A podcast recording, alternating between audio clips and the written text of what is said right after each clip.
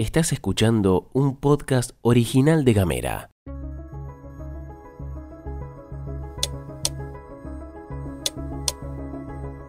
Bienvenidos y bienvenidas a Ciencia Parlante, el podcast del CADIC en Gamera. Mi nombre es Mariela López Cordero y hoy, un poco congestionada, vengo a proponerles para nuestro cuarto episodio un tour intertemporal. Como lo escuchan, un viaje al pasado y al presente de Tierra del Fuego con dos guías de lujo. Las investigadoras Andrea Rayarrey. Hola, ¿qué tal? ¿Cómo les va? Y Natalia de la Bianca. Hola, ¿cómo están? Esperamos que muy bien y que estén listos para esta nueva aventura. No se demoren, que ya empieza.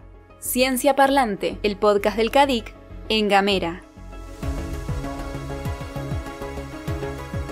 Algunos encuentran en la naturaleza un mundo misterioso, una amenaza o una fuente de recursos. Hay quienes amamos el contacto con los árboles, los animales, el agua y el viento, y hay quienes prefieren el confort del sillón. Pero tanto unos como otros estamos relacionados con eso que llamamos naturaleza, y aunque a veces parezca que no, formamos parte de ella. La pregunta entonces es cómo son esas relaciones y también cómo van cambiando a lo largo del tiempo en particular en Tierra del Fuego. Y eso es lo que vamos a ver hoy en nuestro viaje intertemporal.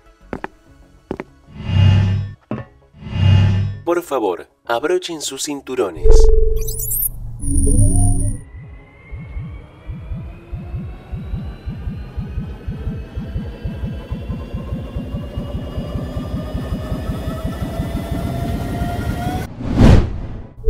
Primera parada.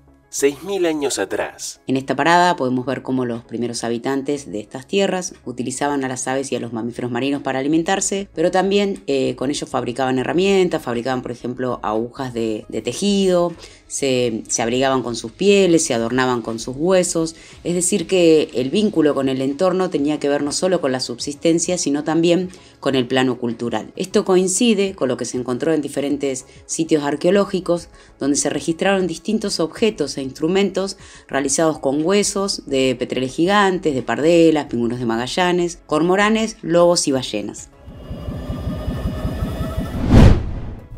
Segunda parada año 1519. Hicimos un salto enorme en el tiempo para ver cómo, hace solo cinco siglos, estas tierras del extremo austral del planeta empezaron a conectarse con el resto del mundo a través de exploradores y explotadores. Todo empezó con los viajes de Magallanes, que buscaba un cruce que uniera los océanos Atlántico y Pacífico.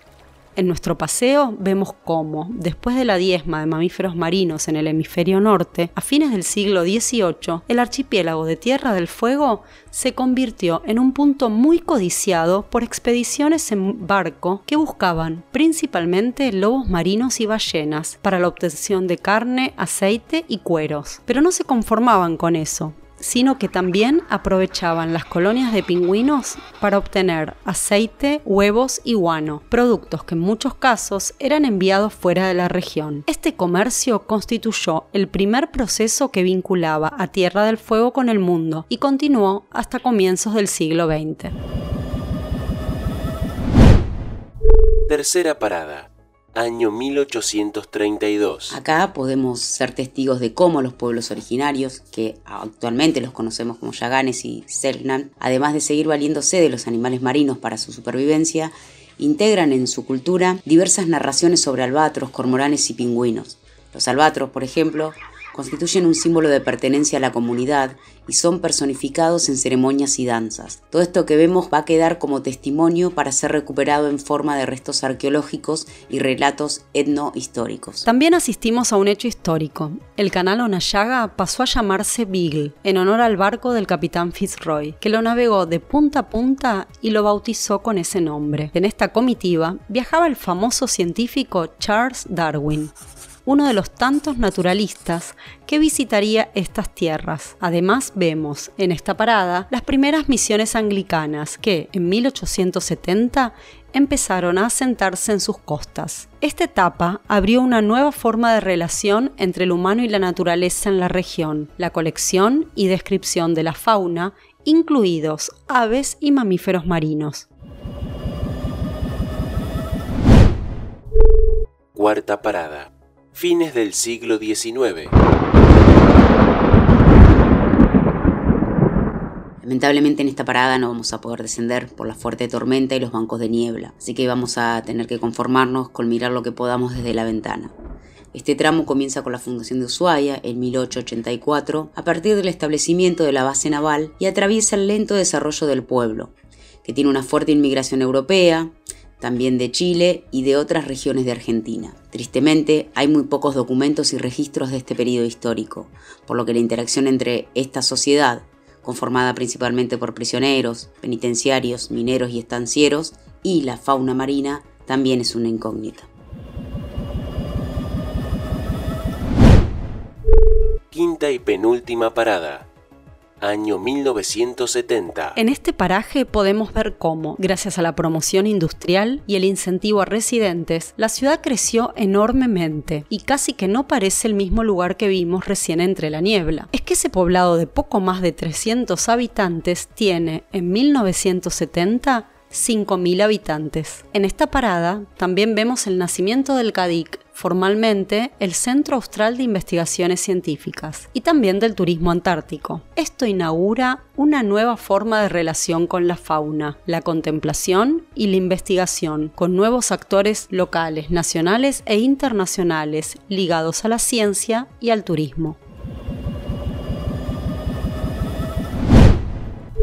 Final del trayecto año 2021. Nuestro viaje temporal llega a su fin, que es en realidad el punto desde donde partimos, el presente. Los invitamos ahora a acompañarnos al tour guiado por la ciudad y disfrutar de sus encantos, entre los cuales se destacan su imponente fauna marina y la cordialidad de sus vecinos. El turismo es hoy una de las actividades económicas más importantes de la ciudad de Ushuaia e integra aspectos naturales y culturales a través de las narrativas que combinan elementos históricos y modernos entre los sistemas naturales y humanos. La fauna marina, que incluye un gran número de aves y mamíferos, es clave en este imaginario que atrae visitantes que buscan conocer el fin del mundo. A su derecha podrán apreciar las maravillosas aves marinas. Si bien las más abundantes en el canal son los cormoranes, gaviotas y gaviotines, los pingüinos son, sin duda, el grupo más famoso y codiciado. Con solo subirnos a un catamarán podemos visitar colonias de pingüinos de Magallanes y de Vincha o Papúa. Isla de los Estados, donde el turismo casi no llega, reserva para los más aventureros numerosas colonias de pingüinos penacho amarillo, que solo se ven en esta parte del mundo. A su izquierda podemos disfrutar de los majestuosos mamíferos marinos. Los más conocidos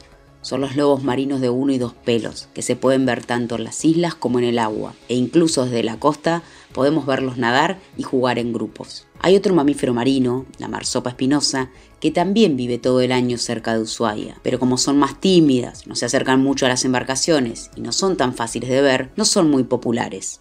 Aún, en los últimos años, casi todos los flashes se los llevan las ballenas, principalmente las ballenas jorobadas. Durante el verano y el otoño es común verlas en el canal a donde vienen a alimentarse. Y desde aquí se puede contemplar la ciudad de Ushuaia en todo su esplendor. Tiene hoy más de 60.000 habitantes, o sea que la población se multiplicó por 200 desde su fundación. Sin embargo, este aumento no estuvo acompañado por un crecimiento ni mejoras en la infraestructura, lo que obviamente trae serias consecuencias ambientales, como por ejemplo aguas sin tratamiento vertidas a la bahía de Ushuaia o la pérdida de bosques arrasados.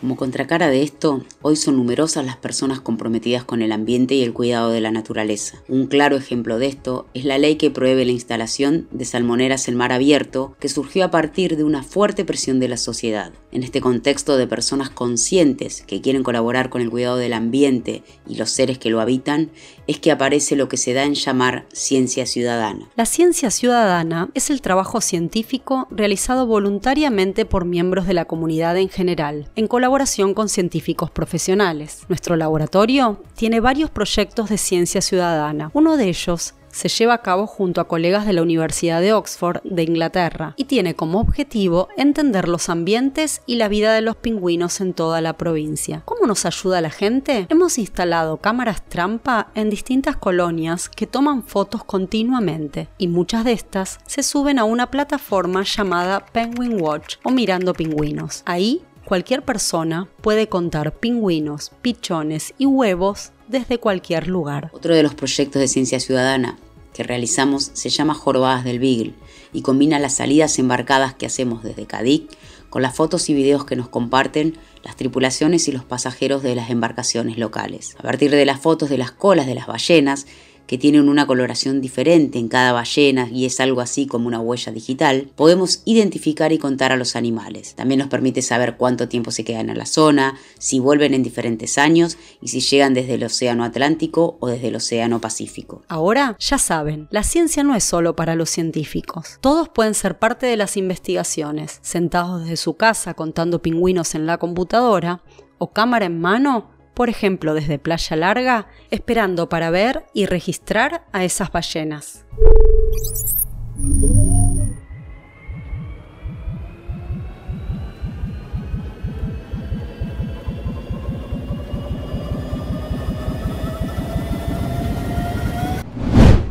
Esperamos que hayan disfrutado del viaje. No olviden sus objetos personales y los esperamos nuevamente. Esto fue Ciencia Parlante, el podcast del Cádiz en Gamera. Si te gustó, no te olvides de compartirlo. Nos escuchamos en dos semanas.